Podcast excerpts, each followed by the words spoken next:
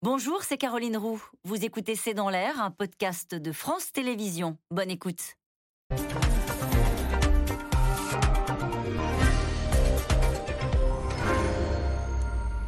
Bonsoir à toutes et à tous. Nous attendons vos questions SMS, Internet et réseaux sociaux pour alimenter notre discussion. C'est une nouvelle étape dans l'escalade. Vladimir Poutine accuse Kiev de préparer ce que l'on appelle une bombe sale qui dissémine des retombées radioactives. Une accusation pour justifier l'utilisation d'une arme nucléaire tactique. C'est ce que craignent les Américains. Joe Biden estime qu'il s'agirait là euh, d'une erreur immensément grave. Ce sont euh, ces mots. Mais le chef du Kremlin poursuit sa stratégie de la terreur en s'affichant hier lors d'un exercice de frappe nucléaire. Sur le terrain, ses troupes sont sous pression, notamment euh, dans la région de Kherson, et la Russie en est même réduite à mobiliser les ex-détenus condamnés pour crimes graves. Bombe sale que prépare Poutine, c'est le titre de cette émission. Avec nous pour en parler ce soir, François Clémenceau, vous êtes rédacteur en chef au journal du dimanche, en charge de l'actualité internationale. Citons dans le JDD de dimanche dernier l'article sur les déserteurs de l'armée russe. Nous en parlerons dans un instant. Alain Boer, vous êtes professeur au Conservatoire national des arts et métiers. Vous êtes responsable du pôle sécurité, défense et renseignement. Et je cite ce soir votre livre, L'espionnage pour les nuls aux éditions First. Annie de Banton, vous êtes journaliste, essayiste, vous avez été conseillère culturelle à l'ambassade de France à Kiev, vous avez été euh, correspondante à Moscou pour Radio France. Je rappelle votre livre, L'Ukraine, l'indépendance à tout prix, publié chez Buchet-Castel. Enfin, Christine Dugouin-Clément, vous êtes chercheur associée à la chaire risque de l'IAE de Paris et à Sorbonne Paris 1. Je cite votre livre, Influence et manipulation chez VA Édition. Bonsoir à tous les quatre. Merci de participer à ce C'est dans l'air en direct. Question simple, claire pour commencer. Euh, avec vous, Alain Boer, qu'est-ce qu'une bombe sale?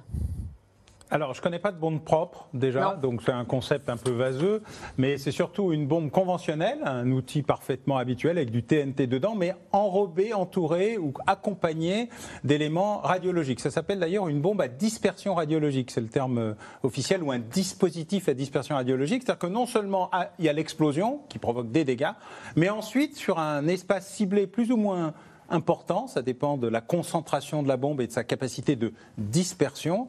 il est impossible de pénétrer sur le terrain sans des équipements NRBC, nucléaire, radiologique, biologique, chimique, c'est-à-dire des tenues spécifiques. Donc ça rend le terrain impropre à toute vie. C'est un mini Tchernobyl euh, avec une explosion volontaire dans le cadre d'un processus militaire. C'est avant le nucléaire tactique? Oui, oui, bien sûr, c'est toujours du conventionnel, c'est du conventionnel du point de vue russe. Hein. Je précise toujours que cette question n'est pas la même pour nous et pour les, Russes. Je vois François qui très justement me dit pour les Russes, on est toujours dans le conventionnel. On est en haut du conventionnel. Au-dessus de ça, il y a l'arme nucléaire tactique qui est, totalement nucléaire et qui est totalement tactique, mais qui pour eux est toujours une arme conventionnelle et pour nous est une arme euh, stratégique. Et puis il y a l'arme stratégique où là c'est la fin du monde. Et il y a, il y a ces éléments-là et donc la question de la bombe dite sale, euh, voilà, elle est euh, toujours euh, été considérée comme un problème majeur parce qu'on considère que c'est une frontière, une ligne rouge absolue, notamment dans le cadre d'un conflit, dans, sur des zones où il y aurait par exemple beaucoup de, civils. Alors il y a eu quelques discussions sur le fait de savoir si elles avaient ou pas pu être utilisées dans dans d'autres conflits. Jusqu'à présent, on est resté dans. Bah, en Syrie, visiblement, il y a eu des tas de trucs très sales, mais pas ça. Il y a eu beaucoup de, de chimie, d'éléments qui sont prohibés, mais qui ont été utilisés dans d'autres guerres, notamment en 14-18. Mais jusqu'à présent, on a toujours été dans l'annonce de la possibilité de la bombe sale, de trafic pour créer une bombe sale. Ça fait dix ans qu'on nous raconte qu'il y a une bombe sale qui se prépare ici, là ou ailleurs. Mais on n'a jamais été jusque-là, ni aussi, de manière aussi élevée, ni par une pré-annonce par un État qu'un autre. C'est ça que je voudrais voir avec vous, François Clémenceau, parce que c'est peut-être difficile à saisir. C'est d'abord les Russes qui ont dit attention, les Ukrainiens sont en train de préparer une bombe sale. Euh, qu'en est-il réellement? Est-ce que c'est une stratégie? Est-ce que ça pourrait être, qu'est-ce que semble penser le, Washington? Est-ce que ça pourrait être une stratégie des Russes pour, au fond, se dédouaner de l'utilisation d'une bombe sale en disant c'est pas nous, c'est les Ukrainiens? Ah ben, C'est fait pour. Et, ça ressemble étonnamment au discours qu'ont déjà utilisé les Russes par le passé, et notamment pendant la guerre en Syrie, en attribuant à l'avance des attaques, par exemple chimiques, aux rebelles syriens, alors que c'était l'armée syrienne de Bachar el-Assad, appuyée par la Russie, qui a commis euh, ces, euh, ces, actes atroces d'utiliser l'arme chimique, qui est totalement prohibée par les conventions internationales. Donc la méthode est la même. Après, euh, cette allégation des Russes n'est pas fondée. Ils ne donnent aucune espèce de détail sur où, quand, comment, avec qui. Et donc, c'est une, une sorte de sonde qu'on envoie comme ça en l'air pour semer le doute et pour laisser croire que l'armée ukrainienne serait capable d'une telle chose, alors qu'évidemment, les Ukrainiens s'en défendent et. Euh, et j'allais dire, c'est compliqué quand vous êtes du côté ukrainien de dire, mais non, c'est pas nous. Euh, faut on va pas prouver quelque chose qui n'existe pas. Et même si ça existait, c'est-à-dire qu'il y aurait éventuellement euh, une dissidence au sein de l'armée ukrainienne qui oserait pouvoir penser utiliser ce genre d'armes, ce serait très compliqué à, détecter et, à, éliminer. Et là, on dit que des inspecteurs de l'AIEA vont aller voir s'il y a éventuellement euh, à Nid de Menton une bombe sale en préparation. mais une bombe sale, c'est. Ça a été la défense, effectivement, ukrainienne tout de suite en disant mais écoutez, euh, on va demander une inspection. Et d'ailleurs, les inspecteurs ont déjà euh, répondu en disant mais on était il y a quelques semaines à Zaporozhia et on a vu qu'il n'y avait pas l'ombre de ce type de manipulation. Mais est-ce qu'on peut le savoir, ça? Ça se fait où une bombe sale? Vous voyez ce que je veux dire? Là, on est dans une échelle de propagande de plus en plus élevée. Et puis, il y a quelque chose d'habile, euh, je ne sais pas, mais en même temps, euh, c'est une manière de dire aux Américains, vous avez vu, euh, vous vous battez contre l'Iran et, la, et, une bombe nucléaire possible en Iran, mais en fait, les Ukrainiens pourraient bien. Donc, il y a une entreprise de diversion maladroite, absurde, mais, mais quand même... Mais inquiétante ou pas euh, c'est ça qu'on essaie de, savoir euh, avec vous, Christine Dugoin-Clément. Bah, peut-être pour euh, revenir un petit peu sur ce qui, a, ce, qui a, été dit. En fait, la bombe dite sale, effectivement, par opposition bombe propre si on veut, est plus facile à construire dans la mesure où ça ne nécessite pas d'éléments radioactifs particulièrement raffinés et que vous pouvez récupérer du matériel dans les hôpitaux, derrière certains centres, derrière certains laboratoires et que c'est des bombes qui sont extrêmement faciles à déplacer parce que de petite taille. Euh, par contre, elles sont aussi extrêmement instables euh, en, règle, en règle générale. Et quand on regarde les utilisations, ou du moins les soupçons d'utilisation qu'on avait eu de bombes sales, dans le passé. Alors il y en a une en 96 qui avait été trouvée à Moscou et que des Tchétchènes avaient mis euh, en place, donc a été désarmée. Soi-disant. Soi-disant tchétchène, parce que rappelons, rappelons le contexte, on était en 96. Ouais. Donc, euh, quand on parle justement euh, d'utilisation et de false flag attack, il y a encore beaucoup de doutes euh, là-dessus. Donc, c'était du Cesium 137. il y en avait eu une autre en Tchétchénie, mais pareil, qui avait été désarmée avant, avant explosion. Et puis, il y a eu deux condamnations, mais beaucoup plus tard, dans les années 2000. c'était 2002 et 2004, de tête sous votre, sous votre mmh. contrôle, hein, sur des partisans d'Al-Qaïda, mais pour soupçon d'eux. C'est-à-dire que dans la parole russe, en fait, c'est une arme de terroriste. Parce que c'est une arme facile à faire, c'est une arme instable. Et comme on est sur un, un pouvoir euh, au niveau ukrainien qui est considéré comme non légitime, comme terroriste, si on reprend toute la, toute la rhétorique euh, nazie et maintenant sataniste, je ne sais pas si vous avez vu les dernières mmh. déclarations. Euh, C'est-à-dire à quoi vous faites référence? Eh bien, il y a eu des déclarations qui ont été faites en expliquant que il fallait désataniser, si le verbe est un petit peu Poutine a utilisé le terme. Voilà, et le porte-parole donc du Conseil de sécurité russe a expliqué qu'il y avait énormément de sectes en Ukraine satanistes qui refusaient les valeurs de l'orthodoxie et il n'a pas donné de chiffres, mais en expliquant que c'était certainement plusieurs centaines. Donc on voit ce glissement et à partir du moment où vous êtes dans l'utilisation de bombes sales, d'outils terroristes non étatiques que vous, que vous allez mettre, on est dans une cohérence du discours euh, russe à ce niveau-là. Euh, et vous l'êtes d'autant plus puisqu'il y a de gros soupçons euh, de ce qu'on appelle une false flag attack, hein, c'est-à-dire une, attaque sous euh, fausse bannière, c'est-à-dire que la Russie pourrait utiliser ce genre d'attaque et le faire passer pour les Ukrainiens. Eh bien, vous aurez complètement une cohérence en disant regardez, nous, nous avons des armes nucléaires, nous avons détruit notre stock d'armes chimiques depuis 2017. C'est vrai pour ce qui est déclaré, il y avait aussi des stocks qui étaient non déclarés et sur lesquels on a beaucoup de doutes. Donc on pourrait rentrer dans cette logique, dans cette qui ressemblerait à, une, à une, stratégie habituelle de la Russie? Bah, alors, ce sont des arguments qu'on entend depuis. Parce que euh, pardonnez-moi juste, mais encore une fois pour les gens qui nous écoutent, en fait euh, Vladimir Poutine depuis le début il se cache pas. Euh, il ne se cache pas, il cache pas ses intentions, notamment sur le, nucléaire tactique. Il fait monter le niveau de menace très régulièrement. Euh, pourquoi est-ce qu'il aurait là cette volonté de jouer une espèce de double jeu en disant euh, ce sont les Ukrainiens quel, quel, est son intérêt? Parce que depuis le début, il est dans sa tête agressé par les méchants de l'OTAN, de l'Alliance Atlantique, de l'Occident, des États-Unis. Et donc, malgré tout, comme il joue la, la phase d'après, il n'est pas le seul d'ailleurs. Euh, nos amis allemands euh, montrent bien qu'ils aimeraient bien que tout ceci revienne rapidement comme avant pour reprendre le rythme normal de leur relation gazière, notamment. Et là aussi, il a besoin d'une justification. Il a Mais vis-à-vis de qui? Vis-à-vis de qui? Il a ah besoin d'une justification vis du, reste du monde, vis-à-vis de sa propre opinion publique, qui malgré tout existe. Il a besoin de montrer qu'il a été agressé. Il est agressé parce que depuis 30 ans, l'OTAN, qui aurait fait la promesse mal comprise de ne pas avancer, a avancé. Il est agressé parce que le régime nazi euh, de euh, Kiev euh, a pris le pouvoir lors d'un coup d'État en 2014. Il est agressé parce qu'il est agressé. Et là, depuis le début, il nous dit non, non, mais il prépare des trucs, etc. Alors, je précise un élément quand même. Les bombes dites sales, c'est très instable, c'est très compliqué. En général, ça irradie beaucoup plus ceux qui la, ceux qui la construisent que ceux qui l'envoient. Il n'y a pas eu beaucoup d'éléments, mais surtout, il faut malgré tout des stocks un minimum actif. Or, le seul endroit qui a été militarisé dans l'espace nucléaire ukrainien, il est à Zaporizhia par les Russes. Hmm. Le seul endroit où il pourrait y avoir un stock suffisant pour créer un espace suffisamment vivant, euh, c'est à la fois la détonation et l'enveloppe qui crée ces conditions-là, c'est Zaporizhia.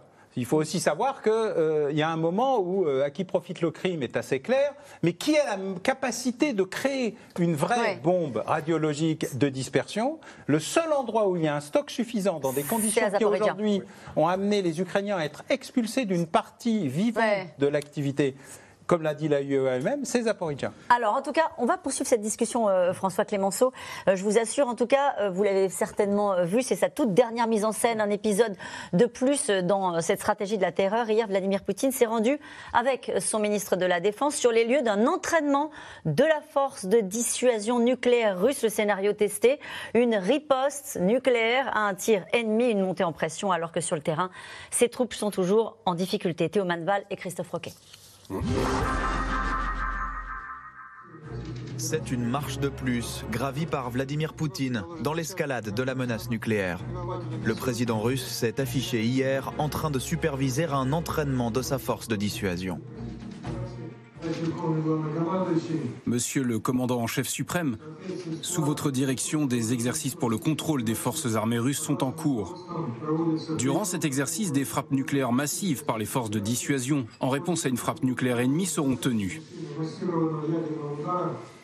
Les chaînes de télévision russes relaient ces images d'un sous-marin en action, d'avions de combat et de lance-missiles se préparant à mener des frappes nucléaires Préparation à riposter, assure le chef du Kremlin, à une supposée bombe sale ukrainienne. Les déclarations du régime de Kiev sur son désir d'acquérir des armes nucléaires sont ignorées par tout le monde. Cela a été dit publiquement par les autorités de Kiev. Mais tout le monde se tait. On sait qu'il est prévu d'utiliser la bombe sale pour des provocations. Accusation relayée depuis des jours par les autorités russes, photos à l'appui diffusées sur les réseaux sociaux. Sauf que ces images sont un montage réalisé à partir d'un document du gouvernement slovène vieux de 12 ans. Hier, la Slovénie a réagi et dénoncé une supercherie. La photo utilisée par le ministère russe des Affaires étrangères est une photo de l'agence slovène des déchets radioactifs, datant de 2010. Nos déchets radioactifs sont stockés de manière sécurisée. Ils ne sont en aucun cas utilisés pour fabriquer une bombe sale. Des accusations mensongères donc, que dénonce aussi l'OTAN, dont le patron, en visite hier sur ce porte-avions de l'Alliance, s'inquiète. Ce type de stratégie de la part de Moscou n'est pas sans précédent. La rhétorique nucléaire du président Poutine est dangereuse, imprudente et irresponsable. La Russie accuse souvent les autres de préparer ce qu'elle-même prépare. Nous l'avons vu par le passé, en Syrie et en Ukraine. La Russie ne doit pas utiliser de faux prétextes pour continuer l'escalade. Sur le terrain, de violents combats se poursuivent dans le sud et l'est de l'Ukraine. À Kherson, les autorités pro-russes annoncent avoir fait évacuer 70 000 civils devant l'avancée de l'armée ukrainienne. Et à Bakhmut, dans la région de Donetsk, au moins 7 civils sont morts ces derniers jours dans les affrontements. Dieu merci, depuis ce matin, on n'a pas de blessés, mais en général, c'est dur.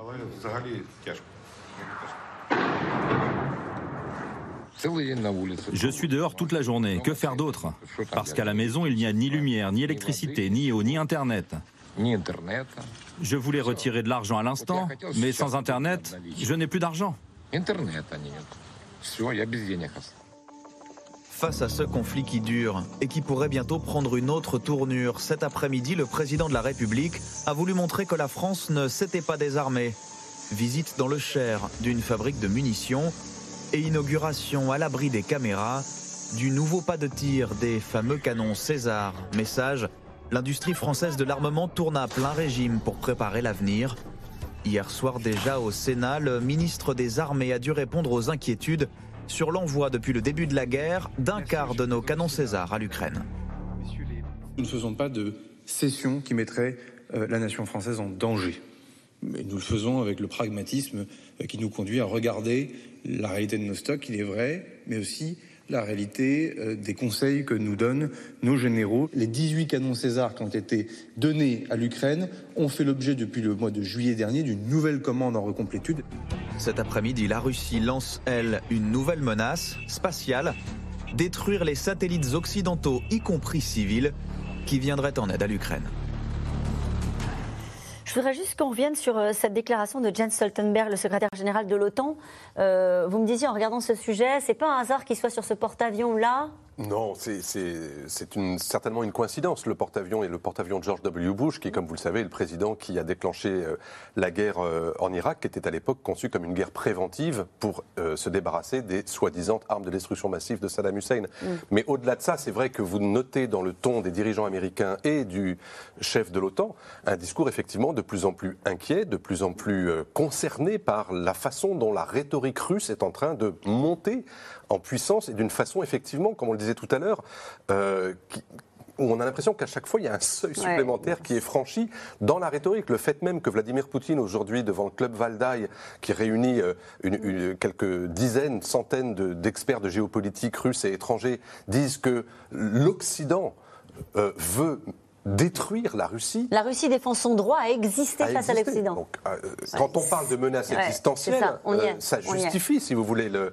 dans, toutes les doctrines nucléaires du monde, on estime que lorsque les intérêts vitaux existentiels sont en danger, on a le droit d'utiliser cette Et arme. il dit aussi le monde entre dans sa décennie la plus dangereuse depuis la Seconde Guerre mondiale. Alors ça, il n'est pas le seul à le dire, parce que c'est vrai que pour le coup, euh, la plupart aujourd'hui des grandes euh, stratégies qui sont développées, y compris celles des États-Unis aujourd'hui même, indiquent qu'on est... entré dans une phase de très très grande turbulence. Annie de Menton, c'est intéressant ce que dit François Clémenceau, c'est-à-dire qu'à chaque fois on se dit, bon là on a atteint le seuil quand même, on est sur la menace nucléaire, on ne peut pas aller plus haut, et puis chaque fois Vladimir Poutine en remet une couche, pardon de le dire comme ça, avec le fait de se rendre sur le terrain euh, d'un essai nucléaire euh, de défense, puisque c'est ça qu'il a voulu raconter.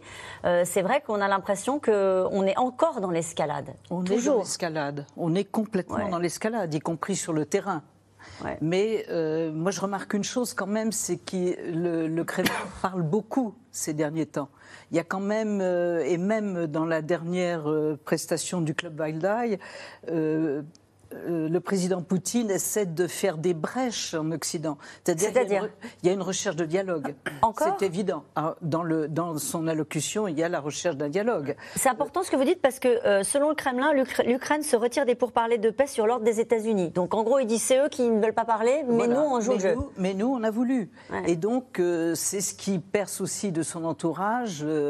il y aurait besoin d'une accalmie militaire parce que les forces russes ont des difficultés sur le terrain. Donc c'est vrai que dans cette pseudo-ouverture, euh, il y a aussi cette euh, volonté-là. Et puis ce dialogue qui a eu lieu euh, il y a deux jours entre les responsables militaires russes et britanniques et américains. C'est aussi quelque chose de tout à fait, je dirais, presque spectaculaire d'une certaine manière. Ils se sont reparlés parce qu'ils ne se parlaient plus ou est-ce qu'ils se sont toujours parlé Ils depuis le mois de mai. Ah et donc c'est la première fois depuis mai qu'il y a entre euh, quand même Gerasimov et, les hauts responsables britanniques euh, et américains. Euh. Et un dialogue qui sert à quoi?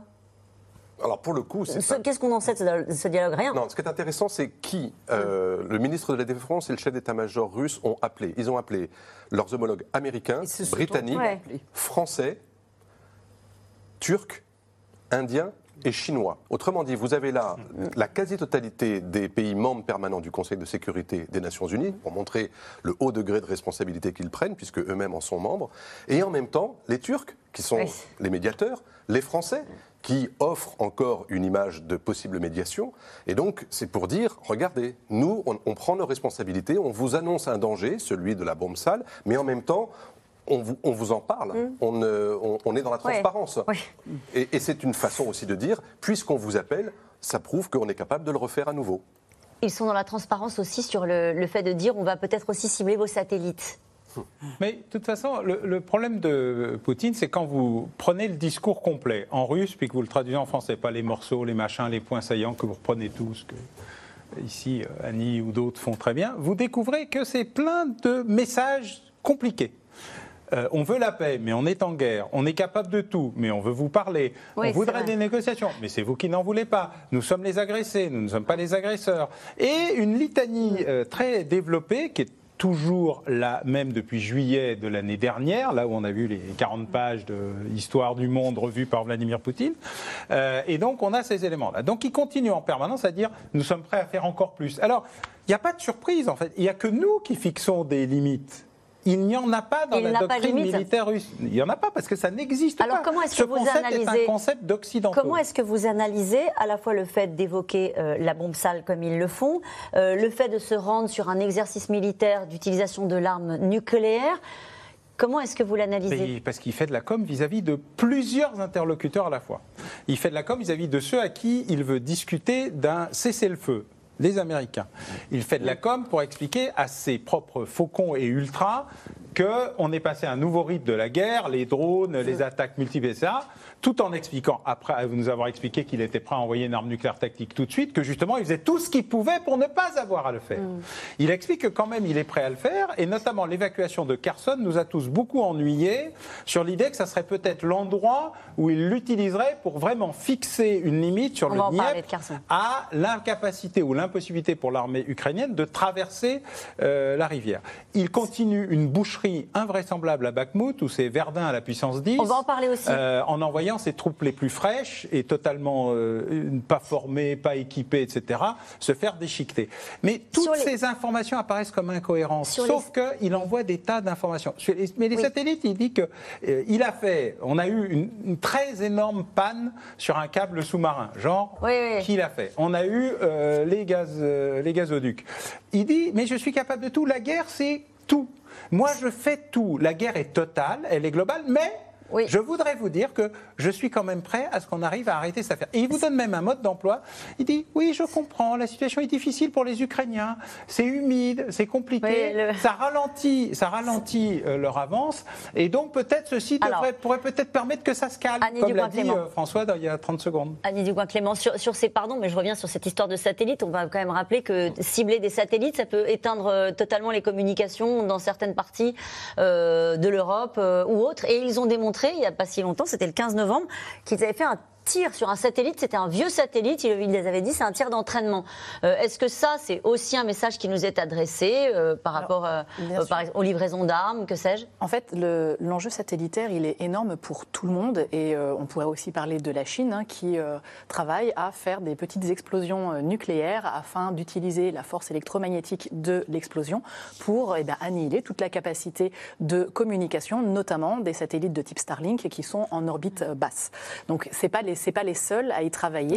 Et euh, la militarisation de l'espace est un sujet depuis plusieurs années. Alors évidemment, si on touche aux satellites, euh, vous n'allez pas toucher qu'une zone euh, d'un pays. Donc il faut y aller avec des doigts de fée. Néanmoins, il y a quand même eu un premier petit précédent.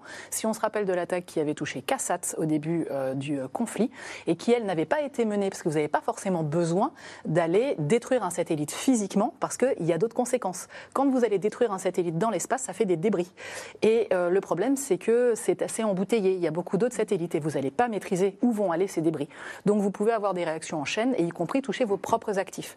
Si toucher un satellite euh, occidental, français, américain, euh, britannique, il se passerait quoi?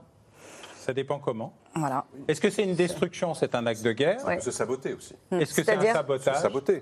Vous amenez un satellite russe à la proximité d'un satellite euh, occidental, euh, militaire ou pas d'ailleurs, euh, d'un pays occidental, et vous désorganisez ces, ces communications pour faire en sorte que toutes les communications qui partent vers le sol soient faussées par exemple sur des satellites de GPS. Mais ce serait considéré comme une attaque de nos intérêts vitaux, euh, stratégiques, sites critiques, etc. Dans la doctrine française aujourd'hui, oui, ça n'était pas le cas il y a encore quelques années, mais Florence Parly, du temps où il était encore ministre des Armées, a spécifié que précisément notre, euh, euh, enfin, notre force de satellites, et notamment les satellites militaires, mais elle a aussi considéré que toute atteinte contre les satellites civils, agression, sabotage, euh, serait considéré effectivement comme une, euh, comme une agression. Cette question de fil dans l'Essonne, que sait-on de la situation à Bakhmut? On dit Bakhmut ou Bakhmut? Bakhmut. Bakhmut. Bakhmut, allons-y, euh, où l'opération est dirigée par le patron des forces Wagner.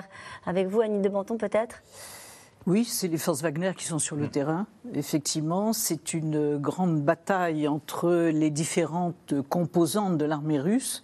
Et le terme de composante est exact puisque c'est une armée maintenant très composite, euh, formée de différents morceaux qui ne se coordonnent ni ne s'entendent forcément ensemble. Donc, euh, pour l'instant, c'est tout ce que je peux dire sur Bakhmut. C'est une boucherie, hein, c'est ce que vous disiez tout à l'heure. C'est un Verdun miniature, mais concentré avec euh, non seulement les forces de Wagner, qui sont euh, des purs mercenaires, euh, n'importe quoi qui a été raflé ou enrôlé, je ne sais pas comment on dit, n'importe comment, et puis surtout de, très jeunes, des prisonniers, des, gens, ils sortent Les ex-détenus condamnés, condamnés, pour crimes graves, je le disais. Hein. Sortis, des, des asiles psychiatriques. Ça, Et des jeunes recrues récupérés. On n'ose pas, on n'ose même pas expliquer comment. Annie de à usage unique. C'est ça. C'est-à-dire? On les envoie pour se faire tuer. Ah oui, et ils le sont. Et ils le sont tués. Tout en sachant qu'il y avait eu aussi, euh, en fait, avant la mobilisation partielle et quand euh, les conscrits avaient donc été rendus à la vie civile, donc euh, en juillet, il y avait eu énormément de ce qu'ils avaient appelé des unités nominales, c'est-à-dire Moscou avait plus ou moins essayé de sortir le carnet de chèques, enfin ils avaient promis parce qu'ils ont assez peu payé en fin de compte, ce qu'ils avaient promis de faire, pour des contrats extrêmement courts, donc 3, 4, 6 mois à peu près, avec énormément d'avantages et pour des salaires évidemment intéressants. Et il se trouve que là, avec eh bien, la modification du conflit, eh bien, ces contrats sont en règle générale renouvelé, signé, dié. Et c'est pas du tout la même chose quand vous aviez signé un contrat en disant que vous espériez être bien payé pour 4 mois, euh, en disant que vous aviez une chance de passer physiquement entre les gouttes ou pas. Euh, donc ça, on a vraiment une, grosse modification euh, là-dessus. Et puis il y a eu aussi, et ça, ça participe au côté composite de cette armée, des mobilisations qui ont été faites dans les territoires de Donetsk et Lugansk, qui ont finalement une interopérabilité assez faible avec les Russes, de même que vous pourrez avoir une interopérabilité en termes de mentalité, de façon de faire assez faible avec des Wagner ou tout autre auxiliaire, euh, puisque euh, même Wagner recrute de manière assez importante. Et ils essayent de disperser aussi, puisque pour la petite histoire, eh bien, des hackers euh, ukrainiens ont réussi à pirater la base de données RH de Wagner et donc d'avoir à peu près les identités de tous les Wagner. Mmh. Et, qu'ils ont communiqué Alors, non, mais ils, ont dit à tout le monde, ils ont dit à tout le monde qu'ils les avaient. Qu'ils les avaient, c'est ce qui suffit. Euh, et, on peut peut-être dire un mot avec vous, François Clémenceau, des déserteurs? Bah, les, déserteurs, euh, ils ne s'appellent pas tous comme ça. C'est-à-dire que refuser d'être euh, conscrit, que ce soit d'ailleurs au titre de la réserve ou tout simplement parce que vous êtes un homme entre 18 et 50 ans et que vous êtes en suffisamment bonne forme physique pour y aller. Vous avez ceux qui ont fui, donc là, on les a vus, on a vu les reportages, tous ceux qui sont partis se précipiter euh, euh, aux frontières de la Russie, dans les pays baltes, en Finlande, en Géorgie, euh, ou même jusqu'en Turquie. Et puis vous avez ceux qui n'ont pas les moyens de partir, c'est-à-dire ceux qui sont obligés de jouer à cache-cache avec les recruteurs, changer d'adresse. Et, essayer de ne pas se faire prendre. Et là, nous, dans notre reportage qu'on a publié dans le JDD ce dimanche, on, on en a eu quelques-uns de ces témoignages-là.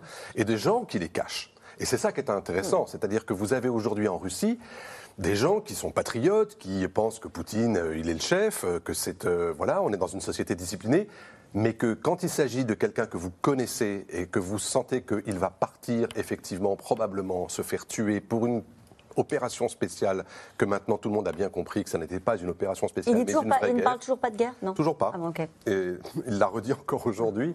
Donc euh, ces gens sont prêts aujourd'hui à cacher des gens et à faire en sorte de leur faire prendre des filières pour qu'ils puissent euh, échapper à la conscription. Et ça, c'est quand même un phénomène sociologique et politique important. Annie de Monton Oui, c'est ce qu'on appelle en Russie maintenant une forme de résistance passive. C'est-à-dire que également dans la propagande, euh, en particulier dans les écoles, j'ai eu ce, témoignage qu'il y a des, des profs qui qui disent bon ben on va pas faire euh, l'enseignement euh, selon la propagande, on va faire tout à fait autre activité personne n'en saura rien et ça passera comme ça. Donc il y a quand même ce, mouvement qui, prend aussi de l'ampleur. Et on va continuer cette discussion parce qu'il y en a d'autres qui sont entrés en résistance de l'autre côté de la frontière russe. Euh, à Riga, la capitale lettonne, eh bien, c'est devenu la base arrière des journalistes russes en exil qui ont fui la censure du Kremlin. Nos équipes sont allées à la rencontre de ces hommes, de ces femmes qui tentent de casser à distance la propagande de Moscou. Reportage sur place, Laura Rado et Pierre Dehorne. À la une de l'actualité, aujourd'hui, une information principale. Le bombardement des villes ukrainiennes depuis tôt ce matin. Il est 20h et un journaliste russe parle en toute liberté de l'Ukraine. Aujourd'hui, nous assistons à une nouvelle page de la guerre menée par la Russie en Ukraine. Un journal télévisé non censuré, car il est diffusé sur YouTube depuis la Lettonie. C'est ici que Dojd, la dernière télévision russe indépendante, a trouvé refuge en mars dernier. Après le début de la guerre, tout a changé radicalement. Nous avons compris que les autorités ne voulaient plus de médias indépendants accessibles sur le territoire à cause de tous leurs mensonges sur cette guerre. Ils ne veulent pas que le peuple de Russie sache que cette guerre est atroce, qu'il tue des civils sans aucune raison valable. Voilà pourquoi ils ont tout fait pour empêcher les journalistes de travailler librement dans le pays. Un exil forcé pour cette vingtaine de journalistes, aujourd'hui hébergés dans les locaux de la télévision lettonne. Leur ligne éditoriale reste inchangée. Ce jour-là, une présentatrice de la rédaction interroge par Skype la femme d'un dissident russe en prison. Pour être clair, vous ne recevez pas ces lettres et vous ne pouvez pas lui en envoyer. Mon seul contact avec mon mari, c'est en passant par son avocat. Avec 14 millions de vues en septembre, le média est devenu une caisse de résonance pour les opposants à Vladimir Poutine. Je crois que nous avons besoin d'elle. On a besoin de gens comme Yevgenia pour parler des activistes, des militants politiques, des Russes courageux qui sont toujours là-bas, qu'ils soient en prison ou pas. Cela rappelle à notre public qu'il y a beaucoup de Russes qui ne soutiennent pas cette guerre et qui se battent pour la démocratie en Russie. Riga, devenue terre d'accueil des médias dissidents russes. L'adresse des locaux de ce site internet doit rester secrète par mesure de sécurité. Pskovskaya Gubernia, un média régional qualifié d'agent étranger par les autorités russes.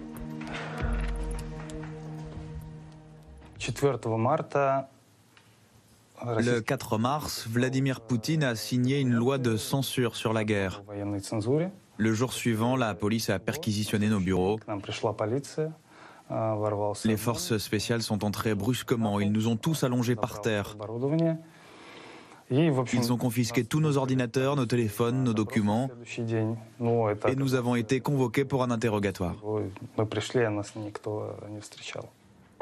Son équipe, aujourd'hui éclatée entre la Lettonie, la Géorgie et la Turquie, tente chaque jour de continuer à informer en Russie, malgré la censure et les blocages à répétition. Notre site a été bloqué en Russie à trois reprises. Là, nous en sommes à la quatrième version de notre site web. Et ça n'est pas fini, les blocages vont continuer. Maintenant, c'est surtout grâce au réseau Telegram qu'on arrive à diffuser ce qu'on a fait. On a encore plus de lecteurs que sur la page d'accueil de notre site. Retrouver son lectorat russe malgré la distance, c'est aussi le défi de Novaya Gazeta, dernier journal d'investigation à avoir fermé ses portes. C'est une manifestation en Russie contre la guerre. Et le titre, c'est L'Apocalypse russe. Le média dont le fondateur a été récompensé du prix Nobel de la paix en 2021 garde une poignée de journalistes en Russie. Et selon ce rédacteur en chef, Poutine apparaît de plus en plus fragilisé. Ce n'est pas comme il y a huit ans quand la Crimée a été annexée. Beaucoup de gens étaient contents. Ils ont adhéré à cette vision de l'histoire russe. Poutine aujourd'hui ne peut pas utiliser le même argument. Personne n'approuve les annexions récentes. Personne n'approuve la mobilisation militaire. Et encore moins les conséquences des sanctions économiques. Et le fait que la société russe soit si isolée. Depuis le début de la guerre en Ukraine, la Lettonie a accordé 259 visas à des journalistes fuyant la Russie de Vladimir Poutine. À votre avis, Annie de Menton, ça arrive jusqu'à jusqu'à la population russe, ce travail-là qu'on vient de voir? Oui, c'est très important à terme. Euh, dans un terme immédiat, sûrement pas. Mais à terme, c'est très important d'abord parce que ça sauve une population. Ce sont des jeunes, ces journalistes indépendants, qui ont une formation à l'occidental et, euh, et, qui font un travail euh, tout à fait professionnel. Donc, ils permettent de diffuser à l'intérieur du pays quand même des informations dont le pays est privé. Autre chose qui est important, c'est que ça entretient un dialogue entre les populations qui ont fui et celles qui sont restées. Celles qui sont restées n'étant pas toujours des collabos pour autant, ni des fidèles euh, au Kremlin. Donc il y a là aussi un dialogue extrêmement important. Et puis, euh, beaucoup de journalistes qui restent disent euh, nous, on veut aussi préparer la suite. C'est-à-dire qu'un jour, euh, il y aura la fin de ce système et on doit être là pour tenir la baraque, si je puis dire. Donc, il y a quand même ce mouvement de va-et-vient qui, pour l'instant, ne montre pas des effets que l'on pourrait souhaiter, mais qui existe. Justement, il y avait cette question de Pierre en Gironde. Elle est difficile. Comment évolue l'opinion publique russe vis-à-vis -vis de cette guerre? Est-ce que l'on sait? Est-ce qu'il y a une opinion publique russe? Il y a toujours une opinion publique russe. Il y, eu, il y avait euh, des sondages à l'occidental, euh, alors avec la part de peur euh, qui s'est accentuée avec, avec le temps. Le consensus général, y compris des, opposants, c'est de dire qu'il y a toujours une majorité qui soutient Poutine pour des tas de raisons. plus elle est rurale, plus elle est loin des villes, plus elle est euh, forte. Euh, c'est un peu comme l'électorat euh, de, toutes les structures autoritaires. L'AKP en Turquie, s'il y avait des élections libres, c'est jamais en Chine, etc., mm. on verrait la reconstruction d'un pôle très conservateur, très rural, et d'un pôle plus libéral, plus ouvert, mm. plus modéré, et plus, entre guillemets, occidental. Mais ce qu'il faut savoir, c'est que pour la première fois, il y a eu un club de la censure qui s'est créé entre l'Iran, la Corée du Nord, la Chine et la Russie. Mm pour partager les meilleures expériences possibles de contrôle de l'information ah et de maîtrise justement du fait qu'elle ne puisse pas pénétrer. Ce qui est un signe paradoxal, ça veut dire qu'ils en ont peur. Ça veut dire qu'ils en ont peur. Voilà. Euh, c'est-à-dire que cette, création d'une internationale de la censure, l'axe de la censure, euh, est un, est un événement. Euh, les Américains ont commencé à, oui, les Américains ont commencé à documenter les échanges de la meilleure manière d'empêcher un site de pénétrer, de suivre les gens qui écoutent. C'est un peu comme les radio Gogno euh, euh, nazis à Paris, essayant de chercher où étaient les émetteurs clandestins. Donc c'est un peu la version moderne, on va dire, mais en tout cas c'est la première fois qu'il y a une coopération internationale, non pas en vue de la liberté de l'information, mais de la censure, de l'information. Euh, François Clémenceau Non, mais c'est un, on n'a pas prononcé le mot parce qu'il est peut-être exagéré, mais c'est la résistance. Bien sûr. En fait, ce sont les médias de la résistance. Et, Bien sûr.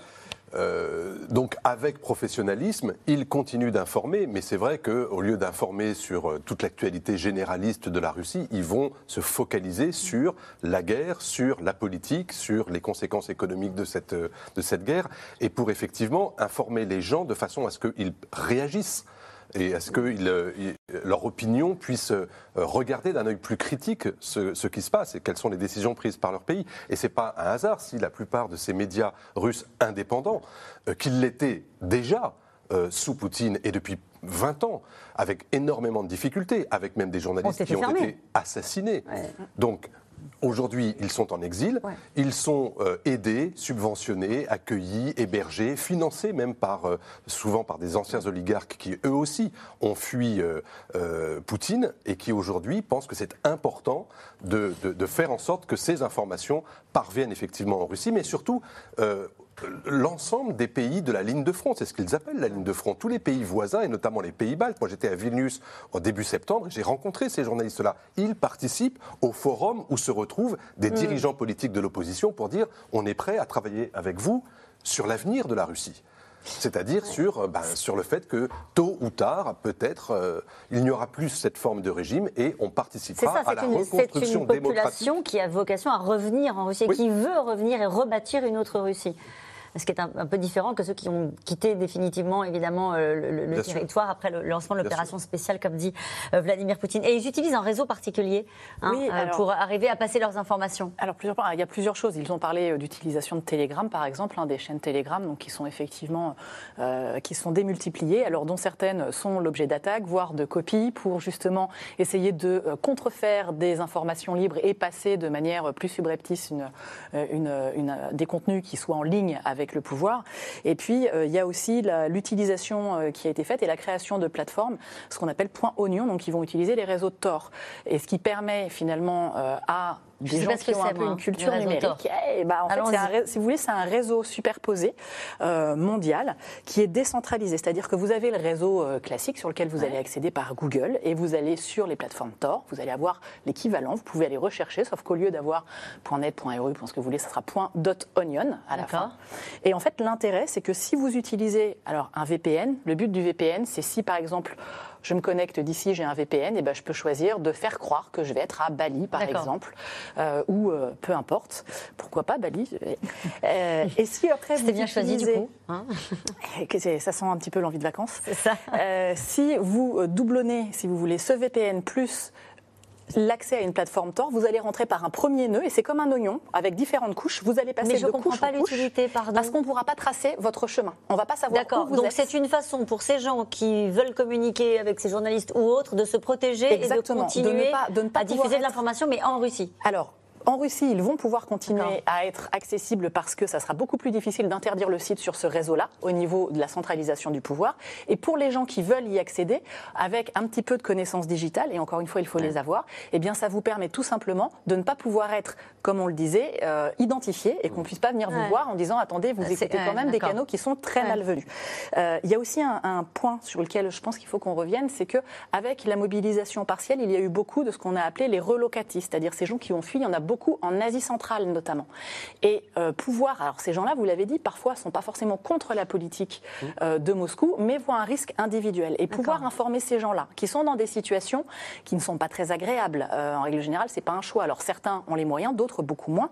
Et quand vous êtes par exemple en Asie centrale, eh bien ils vont avoir 30 jours, 60 jours plus 30 jours, et à la fin des 90 jours, quid? Soit il faudra que le Kazakhstan se positionne, au cas particulier, ou les autres pays d'Asie centrale, soit il faudra qu'il change de pays. Donc euh, le tour de l'Asie centrale, par exemple, le retour en Russie, euh, voilà comment se positionner. Et donc ça veut dire qu'il y a une forme d'entraide de ces, de, ces populations-là? important d'aller. Bah, Alors ça, ça, peut mettre des tensions en Asie centrale et d'ailleurs dans la relation euh, de Moscou avec cette région-là qu'elle estime être son arrière-cour, ça va être extrêmement intéressant.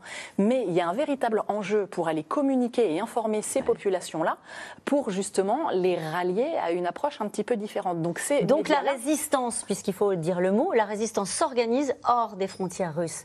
Euh, est-ce qu'on sait si elle existe à l'intérieur des frontières russes? Il y a des éléments qui ont été recensés, des attaques de centres de recrutement, euh, des destructions euh, d'éléments, euh, en, beaucoup en, province, pardon de dire ça sous cette forme-là, parce que c'est la Russie. Quoi. Mais disons, loin, loin des, des, grands, des grands centres, il reste régulièrement des manifestations qui sont d'ailleurs chroniquées par les journalistes en question, alors que nous, on les voit quasiment plus, mais ils récupèrent des bouts de films, des éléments envoyés par un téléphone, justement en utilisant Tor ou Starlink euh, quand mm. ils arrivent à se connecter, euh, parce qu'il y a le réseau euh, d'Elon Musk, qui a mis à disposition de l'Ukraine, mais il y a d'autres éléments de ce réseau qui de temps en temps sont connectés en fonction de, bah, du temps qu'il fait, de le positionnement. Mm. Et donc on voit arriver effectivement des, des, de la résistance à la fois qu'on ne voit pas, mais qui est structurée, une résistance qui peut être armée. Il y a d'ailleurs eu un événement où une dizaine, une quinzaine de soldats ont été euh, tués dans un centre de euh, mobilisation par deux autres soldats dont on ne comprend pas bien exactement, on ne sait pas si c'est un acte de résistance, si c'est un acte de rébellion. Mais en tout cas, il se passe un certain nombre de choses. Puis il y a beaucoup de sabotage. En Biélorussie essentiellement, sur les réseaux, hein, avec une répression d'une violence euh, extrême, parce que le pouvoir a besoin de montrer qu'il réprime, et en Russie aussi, et pas toujours très loin des zones de conflit. D'accord. En tout cas, la guerre en Ukraine est devenue un enjeu central au cœur d'une bataille, celle des midterms aux États-Unis, les élections intermédiaires. Le sujet ne fait plus consensus depuis que l'aide américaine est remise en question par les républicains. Ils menacent même de la remettre en cause s'ils se retrouvaient à la majorité, en majorité, euh, au Congrès. Aubry Perrault et Aurélie Saner. Cette fois-ci, il n'est pas candidat, mais il est bien là, prêt à faire le show. Donald Trump à la conquête des Américains à quelques jours des élections de mi-mandat. Et pour les convaincre, l'ancien président pointe un sujet brûlant, la guerre en Ukraine. Nous devons exiger la négociation immédiate d'une fin pacifique de la guerre en Ukraine. Sinon, nous entrerons dans la Troisième Guerre mondiale. Et il n'y aura plus jamais de guerre comme ça. Et tout ça, c'est à cause de gens stupides qui n'y connaissent rien. Attaque à distance entre l'ancien et l'actuel locataire de la Maison Blanche. Et si le ton à l'américaine est léger... J'imagine que vous applaudissez pour les donuts les deux camps parlent d'un tournant historique. C'est, selon moi, l'élection la plus importante que nous ayons depuis l'époque de Roosevelt. Je le dis sincèrement, car tellement de choses sont en jeu. Parmi les sujets en jeu, donc, l'avenir de l'aide américaine envoyée à l'Ukraine. Les États-Unis, plus gros soutien et de loin de Kiev, plus de 50 milliards d'euros promis en tout. Fin septembre, L'épouse du président ukrainien elle-même adresse ses remerciements à la télévision. S'il vous plaît, n'arrêtez jamais de nous soutenir. C'est crucial pour nous. C'est vital. Nous le ressentons. Um, Et nous sommes extrêmement reconnaissants. Et les Zelensky ont de quoi s'inquiéter. En pleine campagne électorale, certains élus remettent en cause l'effort de guerre américain, y compris dans le camp du président. Lundi, des élus démocrates publient une lettre exigeant, en échange des aides financières, l'ouverture de pourparlers avec Moscou. En tant que législateur responsable de la manière dont sont dépensés des dizaines de milliards de dollars du contribuable américain, nous pensons qu'une telle implication dans cette guerre crée également la responsabilité pour les États-Unis de sérieusement explorer toutes les voies possibles. Car outre-Atlantique aussi, les prix flambent. 8% d'inflation en un an. Alors côté républicain, c'est devenu un argument électoral. Celui qui pourrait devenir chef de la majorité, Kevin McCarthy, promet déjà de revoir les priorités en cas de victoire. Je pense que l'on va se retrouver en récession et nous n'allons pas signer de chèque en blanc à l'Ukraine. Ce n'est pas possible. Des positions qui commencent à inquiéter en Europe. Exemple, avec ce parlementaire britannique qui confie Si l'Amérique recule, Poutine pourrait arracher la victoire. Menaces financières et militaires. Les élus républicains seraient plus divisés qu'avant sur la question de l'OTAN. L'ex-conseiller en sécurité de Donald Trump assure que l'ancien président y réfléchissait sérieusement. Si Trump avait été réélu, je pense qu'il aurait bien pu se retirer de l'OTAN et je pense que Poutine attendait cela. Une petite musique alimentée ces derniers mois sur les plateaux télé des chaînes conservatrices. L'élargissement de l'OTAN ne rendra pas l'Amérique plus forte ni plus sûre. La seule chose qui est sûre, c'est que nous nous engageons à envoyer toujours plus de troupes, toujours plus d'argent et toujours plus de ressources à l'Europe. Pour Joe Biden, c'est l'inverse. Moins d'OTAN veut dire affaiblissement des États-Unis. Vous avez dit, ces gars ne comprennent rien. Ils n'ont aucun sens de la politique étrangère. Ce n'est pas un référendum, c'est un choix pour savoir quel type de pays nous souhaitons être. À l'heure de voter, selon un récent sondage, 20% des Américains estiment désormais que les États-Unis apportent un soutien trop important à l'Ukraine, trois fois plus qu'en mars dernier, au début de la guerre. François Clemenceau, après ce reportage, on se dit que les Ukrainiens ont de quoi s'inquiéter. Oui, euh, parce que les dernières euh, estimations sur les intentions de vote pour les élections du 8 novembre montrent que la Chambre des représentants sera très probablement républicaine et que le Sénat pourrait basculer avec entre une et trois voix de majorité pour, euh, les républicains. Et parmi les nouveaux élus républicains qui feront leur entrée au Congrès, euh, vous avez une grande majorité d'entre eux qui sont trumpistes, qui sont isolationnistes, et qui, euh, pour qui finalement le plus important c'est ce qui se passe à Pittsburgh et pas à Kiev. Et donc, euh, ces élus qu'on a entendus, euh, et, Donald Trump lui-même d'ailleurs, dire que le plus important, c'est de maîtriser l'inflation aux États-Unis, de faire en sorte que les Américains retrouvent leur pouvoir d'achat, et l'Ukraine, c'est secondaire. Mais si vous reprenez la rhétorique de Trump pendant qu'il était président, entre 2016 et 2020, et son rapport avec la Russie d'un côté et avec l'Ukraine de l'autre, si vous en retenez quelque chose, c'est qu'il a été plutôt indulgent à l'égard de Poutine et plutôt euh, insupportable pour l'Ukraine qui déjà à l'époque demandait les moyens de pouvoir se défendre en cas d'une offensive russe après ce qui s'était passé en 2014. Encore une fois, il ne faut pas oublier ça. En 2014, la Russie a annexé la Crimée. Et après, il y a eu la guerre dans le Donbass. Et il était très important à cette époque-là que les Ukrainiens puissent avoir les moyens de se défendre et d'essayer de récupérer leur territoire perdu dans le Donbass les administrations démocrates précédentes avaient fait ce travail, avaient apporté à l'Ukraine une aide militaire, économique, financière très importante et Donald Trump l'a suspendu.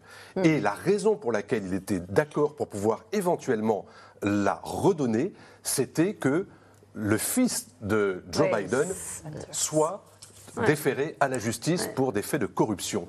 Quand vous en arrivez à faire une politique étrangère calibrée sur, ce, sur, ce, sur cet argumentaire, vous voyez que ce qui peut se passer demain, si jamais les républicains prennent le contrôle majoritaire à la Chambre, ce sont eux qui votent le budget, ce sont eux qui votent les aides militaires, et donc il y a effectivement un risque. Mais on a vu qu'il y avait des démocrates aussi qui disaient, à un moment donné, on veut bien continuer à livrer des armes, mais il faudra aussi qu'on entame des pourparlers.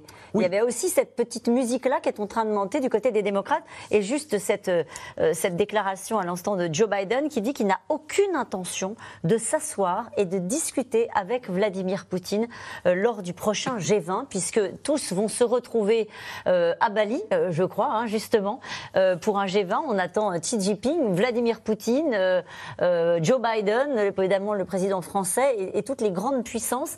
Et visiblement, là, c'est une fin de non-recevoir de l'américain. C'est la réponse à la question qui vient d'être posée par euh, Vladimir Poutine à Valda. tout, ça est un jeu de messages. Et je t'écris, je, je, te parle, je, voilà, et je te réponds. Euh, et donc, euh, clairement, d'abord, il y a des élections.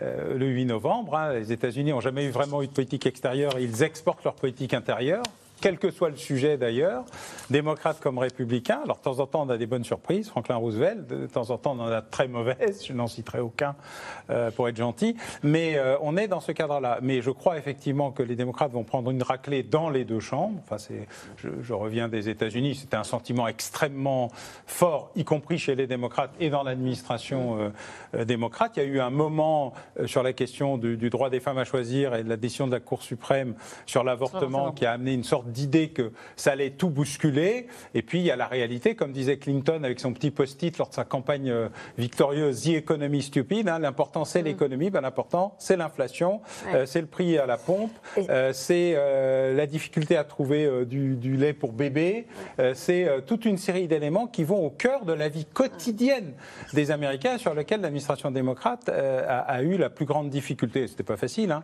à, réagir. Mais je crois qu'effectivement les Ukrainiens, comme le dit euh, François, ont beaucoup de soucis à faire. En contrepartie, euh, les Trumpistes vont peut-être être très présents, mais Trump ne va pas être là. Et il y a un jeu de rôle entre le gouverneur de la Floride, M. McCarthy, qui sera le prochain speaker, très probablement de la Chambre, euh, le futur président pro tempore. Alors, il faut savoir qu'au Sénat, c'est plus compliqué. La, la vice-présidente hein. est présidente du Sénat, mais il y a un président, entre guillemets, élu de la majorité. Il faut savoir qui va être là. Si c'est Mitch McConnell, McConnell c'est un proche de Joe Biden. Si ça n'est pas lui, ce qui est le risque. Nous reparlerons des, des, en tout, cas, en tout cas, on a bien compris que ces élections-là auraient un enjeu et une influence sur ce qui est en train de se passer en Ukraine et sur l'engagement euh, des Américains aux côtés des Ukrainiens. Nous revenons maintenant à vos questions. Une question de Sébastien dans le Calvados. Vladimir Poutine au pied du, au pied du mur de la défaite, perdu pour perdu, pourrait-il commettre l'irréparable? Annie de Menton, en fait, c'est ce qu'on craint depuis le début On n'est pas encore au pied du mur de la défaite. Hein. Euh, c'est vrai qu'on peut, on peut en rêver, mais. Euh, il est en difficulté sur le terrain. Ah, il est en difficulté évidente. Et il est en difficulté à long terme. C'est-à-dire que tous les experts militaires montrent cette usure à tout point de vue, aussi bien des munitions, des des hommes, de la difficulté à recruter, la conscription qui, qui s'évapore. Donc il y a une grande difficulté pour les mois qui viennent. Mais du côté ukrainien, comme on vient le voir, également. Donc voilà. Une question d'Alix. Sait-on si des personnes de l'entourage de Poutine sont plus guerrières que lui? Oui.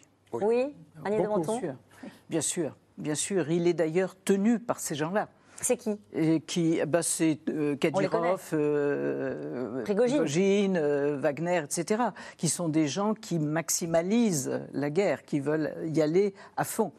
Avec, à fond, euh, plus que ça, c'est les bombes sales, c'est le nucléaire, bah, C'est Mariupol, excusez-moi, d'une certaine manière. Et puis aussi euh, ce qu'on a appelé les, les, les frontières prigogines, c'est-à-dire cette volonté de marquer le territoire, pas seulement déclarer euh, l'indépendance, la réunification, mais marquer avec des, des, des, buts en béton le, ah des nouvelles frontières avec lesquelles l'état-major russe n'est pas forcément d'accord. Donc il y a là aussi des zones de friction. L'évacuation de Kherson ne nous donne-t-elle pas une indication sur le lieu d'une possible attaque nucléaire? C'est alors nucléaire ou euh, infranucléaire ou entre deux.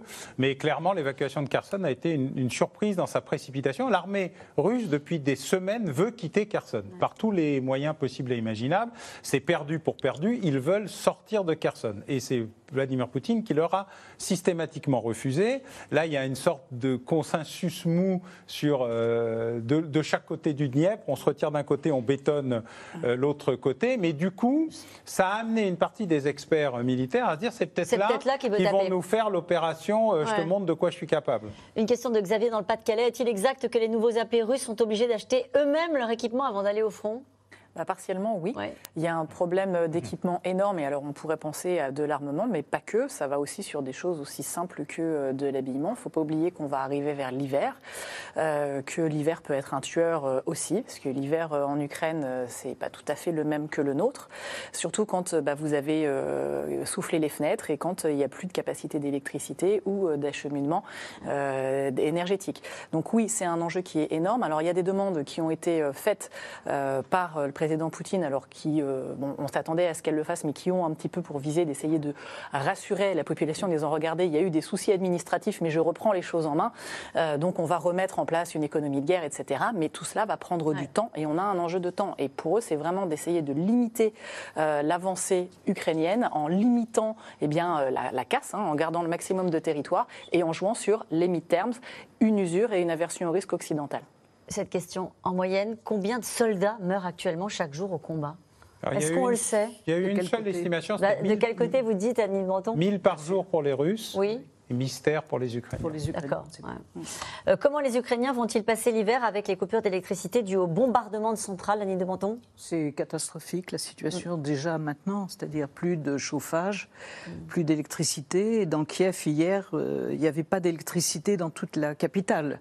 Alors bon, c'est pas Kiev n'est pas le centre du monde, c'est pas la question, mais quand la capitale s'éteint, si je puis dire, ça veut dire que le symbole est quand même. Et ça affecte ça naturellement le moral du pays. Euh, bien sûr. Mikolaïev, plus de potable mm. depuis six mois. Vous vous rendez compte? Parce que souvent, électricité égale eau. C'est-à-dire qu'à partir du moment où vous n'avez plus d'électricité, eh bien, l'approvisionnement en eau est également coupé, euh, ce qui pose aussi des problèmes sanitaires. Est-ce que là, on les aide sur, ces, sur ce terrain-là? Eh Est-ce qu'on aide les Ukrainiens? Les Allemands, je crois, ont envoyé euh, quelques groupes électrogènes et centrales de, de, secours, et à peu près... Euh, alors, paradoxalement, il y en a plus que d'envoyer euh, des canons César euh, ou des missiles Crotal, donc c'est plus facile. Mm. Et donc, il y a des envois plus ou moins coordonnés, mais en tout cas annoncés euh, d'envoi de, groupes électrogènes et de, dispositifs de secours, mais qui restent eux-mêmes extrêmement vulnérables à d'autres frappes russes. Hein. C'est vraiment patcher des, trous en espérant que personne ne vienne y remettre une couche. Une question d'André dans les Bouches du Rhône. Où en sont les livraisons des canons César à l'Ukraine François Clémenceau?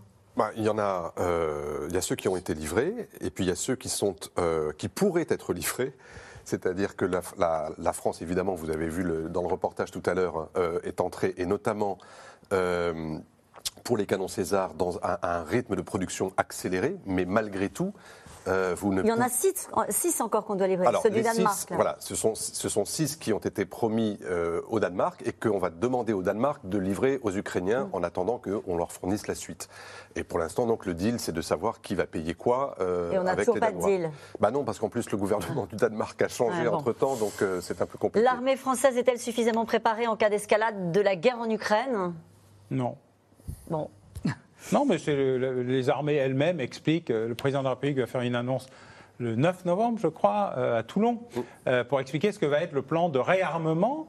Visiblement, il va être extrêmement important, au-delà de toutes les négociations de, de, marchands de tapis dont Bercy nous avait abreuvé au cours des dernières années en détruisant, en déstructurant, en déshabillant euh, les armées. Maintenant, il y a un débat sur euh, est-ce qu'on veut tout ou est-ce qu'on remet un peu d'ordre dans ce qui est proposé. Le chef d'état-major, euh, général Burkhardt, est celui qui a le mieux défini ce que c'était qu'une doctrine stratégique. C'est la première fois qu'un chef d'état-major définit sa doctrine stratégique. C'est assez rare. D'habitude, on a des livres blancs, des réunions ministérielles. Là, il n'y a rien de tout ça. Il va y avoir une révision de, du cadre de la revue stratégique. Fin octobre. Donc interne, interne, qui n'a pas fait l'objet d'appels à des experts nombreux, en tout cas officiels. Mais là, il y a un vrai enjeu. Je pense que le plan d'armement va gagner 15 à 20 milliards d'euros par an. Donc c'est extrêmement ambitieux, nonobstant l'inflation, le coût de l'énergie, etc. Euh, après, il va falloir définir des priorités et surtout accélérer deux choses.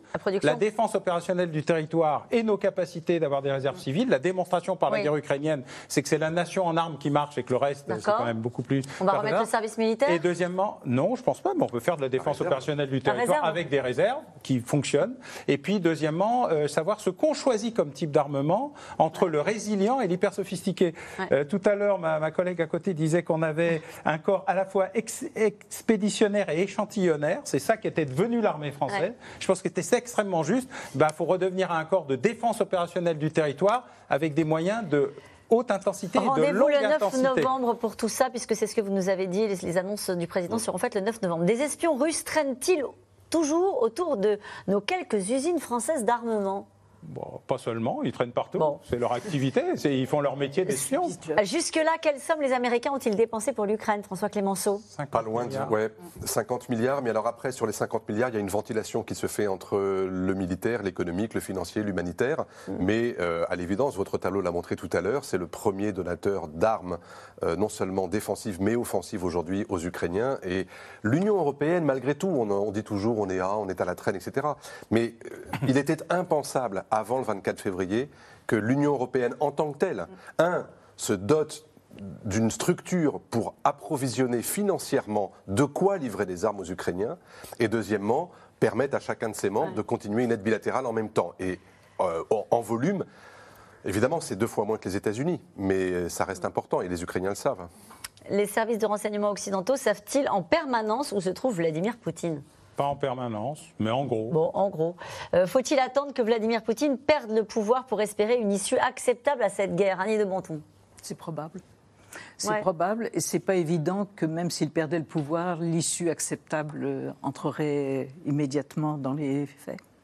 C'est pas une garantie qu'il soit pas remplacé par pire que lui. Par pire que lui, hein, c'est ça. Vous voulez dire un mot là-dessus, Christine Dugois Oui, parce que encore une fois, il faut voir qu'il y a euh, tout un cercle qui est extrêmement conservateur tout autour euh, et que euh, aussi étonnant que ça puisse nous paraître, dans certains cas, il est quasiment modéré par ah rapport à d'autres. Et oui, justement, regardez une question pour, pour vous aussi. L'entourage de, de Vladimir Poutine commence-t-il à le lâcher alors, euh, très vite. Pas forcément aller dans le wishful thinking. Quel, euh, quel, entourage sur la pensée magique, notamment parce qu'au niveau des oligarques, eh bien, euh, les intérêts restent dispatchés par Moscou. Et là, il va y avoir de nouveaux intérêts avec une guerre qui s'ouvre. Merci à vous tous. C'est la fin de cette émission qui sera rediffusée ce soir à 23h45. Il est l'heure de retrouver Anne-Elisabeth Lemoine et l'équipe de C'est à vous. Bonsoir, Anne-Elisabeth.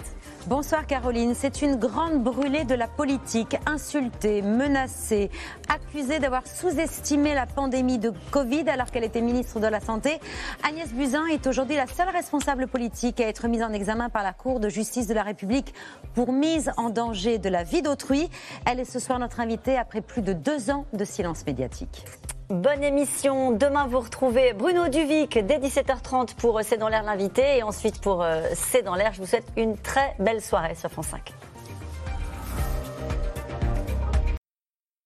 C'était C'est dans l'air, un podcast de France Télévisions. Alors s'il vous a plu, n'hésitez pas à vous abonner. Vous pouvez également retrouver les replays de C'est dans l'air en vidéo sur France.tv.